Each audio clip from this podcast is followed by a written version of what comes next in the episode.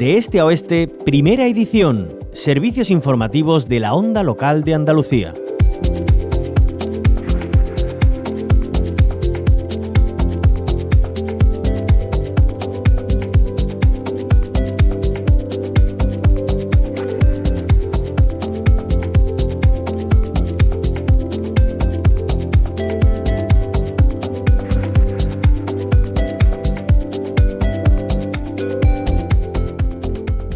Los próximos presupuestos autonómicos serán la respuesta para que Andalucía siga creciendo y genere oportunidades. Al menos es lo que defiende el vicesecretario de Relaciones Institucionales del Partido Popular de Andalucía y consejero de la presidencia, Antonio Sanz. Subraya que la Junta es el gobierno de la juventud y los emprendedores, por lo que considera que las cuentas públicas para el próximo ejercicio que aprobará el Consejo de Gobierno en una reunión extraordinaria este viernes servirán para que Andalucía siga creciendo y generando oportunidades. Antonio Sanz adelanta que traerán una apuesta importante por el emprendimiento con más de 1.100 millones de euros para políticas a favor del empleo. Se incrementan además las partidas económicas para el sector industrial y el energético con un crecimiento del 175%, pero también para la innovación que tendrá un aumento del 85%. Todo ello recalca sin dejar atrás servicios públicos esenciales como la sanidad o la educación. Esos presupuestos pues claramente van a hacer una, apuesta por ampliar la cobertura en los servicios públicos esenciales. Siempre el gobierno de Juan Moreno es un gobierno absolutamente comprometido con la sanidad, con la educación, con, los eh, servicios sociales, la dependencia y creo que en ese sentido hoy podemos decir que esta semana, que es decisiva para la aprobación de los presupuestos, va a demostrar que Andalucía hoy es la comunidad autónoma más estable Fijándonos en uno de los servicios públicos esenciales, la educación, tomamos el malestar de los institutos públicos andaluces. El déficit de ordenanzas, administrativos o personal de limpieza se ha convertido en un lastre insostenible para el correcto funcionamiento de los centros de secundaria. De acuerdo con los datos recogidos por Comisiones Obreras Andalucía, el presente curso ha arrancado con 1.257 vacantes en puestos esenciales, una denuncia compartida por sindicatos y la comunidad educativa. Saludamos en este punto a Miguel González, él es el presidente de la Asociación de Directores y Directoras de Instituto de Andalucía, ADIAN. Miguel González, bienvenido a la onda local de Andalucía. Buenos días, muchas gracias. Gracias a usted. Se trata de un problema generalizado en toda la comunidad del déficit de este tipo de profesionales. Efectivamente, es un problema totalmente generalizado y además bastante enquistado porque lleva al menos desde que, desde que yo lo conozco al menos 20 años sin resolverse. Un problema que las sucesivas administraciones educativas han prometido que se iba a solucionar y sin, resolverse. Estamos ahí eh, en una situación que en algunos centros es insostenible. Mm, Miguel González, eh, le voy a pedir, por favor, eh, que se, espere un momentito. Vamos a volver a llamarle porque estamos perdiendo un poco la, la conexión, ¿vale? Vamos a ver si, si podemos restablecerla y escucharle con garantías. Bueno, como eh, decíamos, eh, estamos haciendo valoración de esos eh, datos. apuntábamos, ¿no? El Sindicato Comisiones Obreras ha recogido y el presente curso ha arrancado con 1.257 vacantes en puestos esenciales. Estamos hablando de ordenanzas administrativos o personal de limpieza que son necesarios para el correcto funcionamiento de los centros de secundaria. Miguel González, a ver si, si ahora le podemos escuchar un poquito mejor. Yo lo escucho perfectamente. Vale, ahora nosotros eh, le escuchamos eh, estupendamente también, ya con nitidez, eh, porque lo que nos está comentando es bastante importante y, no podemos perder detalle. Miguel nos estaba comentando que es un problema generalizado en toda la comunidad autónoma que se lleva sucediendo desde hace décadas y, y justamente le hemos tenido que interrumpir cuando nos estaba comentando que ya hay centros que han llegado a situaciones límite. Sí, sí, hay centros que están en situaciones insostenibles, decía, porque eh, carecen de conserjes, carecen de administrativos y carecen de limpiadoras. Y eh, eh, nos encontramos con equipos directivos que hacen funciones que no le corresponden, desde abrir el, centro, atender, atender las llamadas, atender a las familias, realizar las gestiones administrativas, incluso en algunos casos hasta tener que hacer algunas tareas de limpieza, ¿no?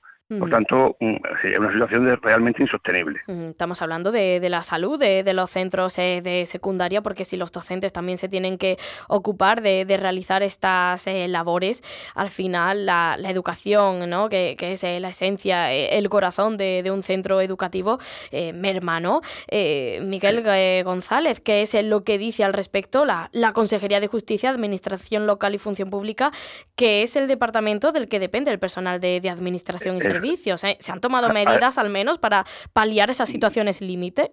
El, gran, el gran problema eh, es que el personal de administración de, educación no depende de educación. Depende, como usted está diciendo muy bien, de administraciones públicas y eh, hay un problema de, de, no sé, de falta de conexión, de falta de, entendimiento entre ambas administraciones, que insisto que esto viene desde hace mucho tiempo, no es, no es de, hace unos meses, esto viene desde hace mucho tiempo y que eh, debería resolverse de una manera, a, nuestro juicio, a juicio de la Asociación de Directoras y Directores, de una forma sencilla, y es que el personal de educación, el personal de administración que depende de educación, pues pase a ser regulado, regido y sustituido, etcétera, etcétera, pues por educación, igual que pasa con los docentes, ¿no? y, fue, y, porque son realmente en educación es donde quien sabe las necesidades que tenemos y aquí hay un problema de, de, no sé exactamente a qué, cuál a qué se debe, pero de falta de agilidad para cubrir las sustituciones, las vacantes, etcétera, eh, cuando se llega a función pública. ¿Y han trasladado ya esa petición de que este personal eh, se regule por parte de, la Consejería de Desarrollo Educativo? Mm, como he dicho hace, al principio, yo llevo en la asociación, no de presidente, pero sí en la asociación de directores 20 años.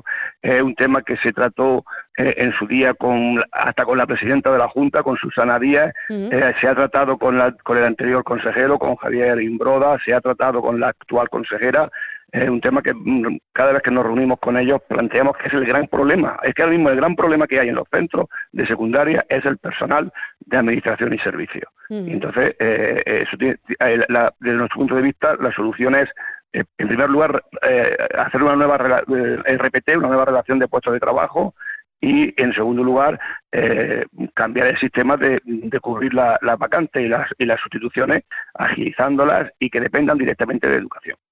Miguel González, y en todo este tiempo, el Departamento de Educación, eh, da igual quién haya estado a su cabeza, eh, ¿qué es lo que ha alegado para que no pase este pues, personal a ser regulado pues por él mismo?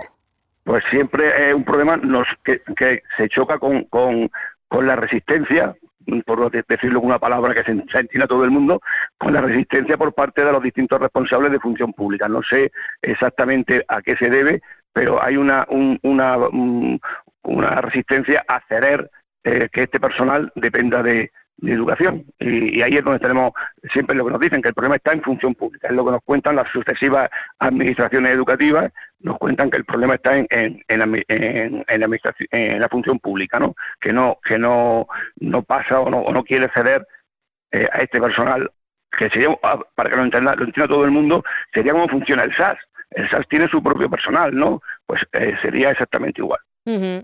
Eh, Miguel González, eh, recordamos, es el presidente de la Asociación de Directores y Directoras de Instituto de Andalucía. Eh, bueno, están ustedes obviamente pues reclamando estos cambios, sobre todo que haya garantías y personal suficiente que pueda cubrir las distintas tareas administrativas de limpieza que son tan necesarias para un centro educativo. Es algo que también apoya esta reivindicación los sindicatos, las AMPAs. de hecho, han anunciado que este mismo jueves habrá una movilización ante la Consejería de, Función Pública, ¿no?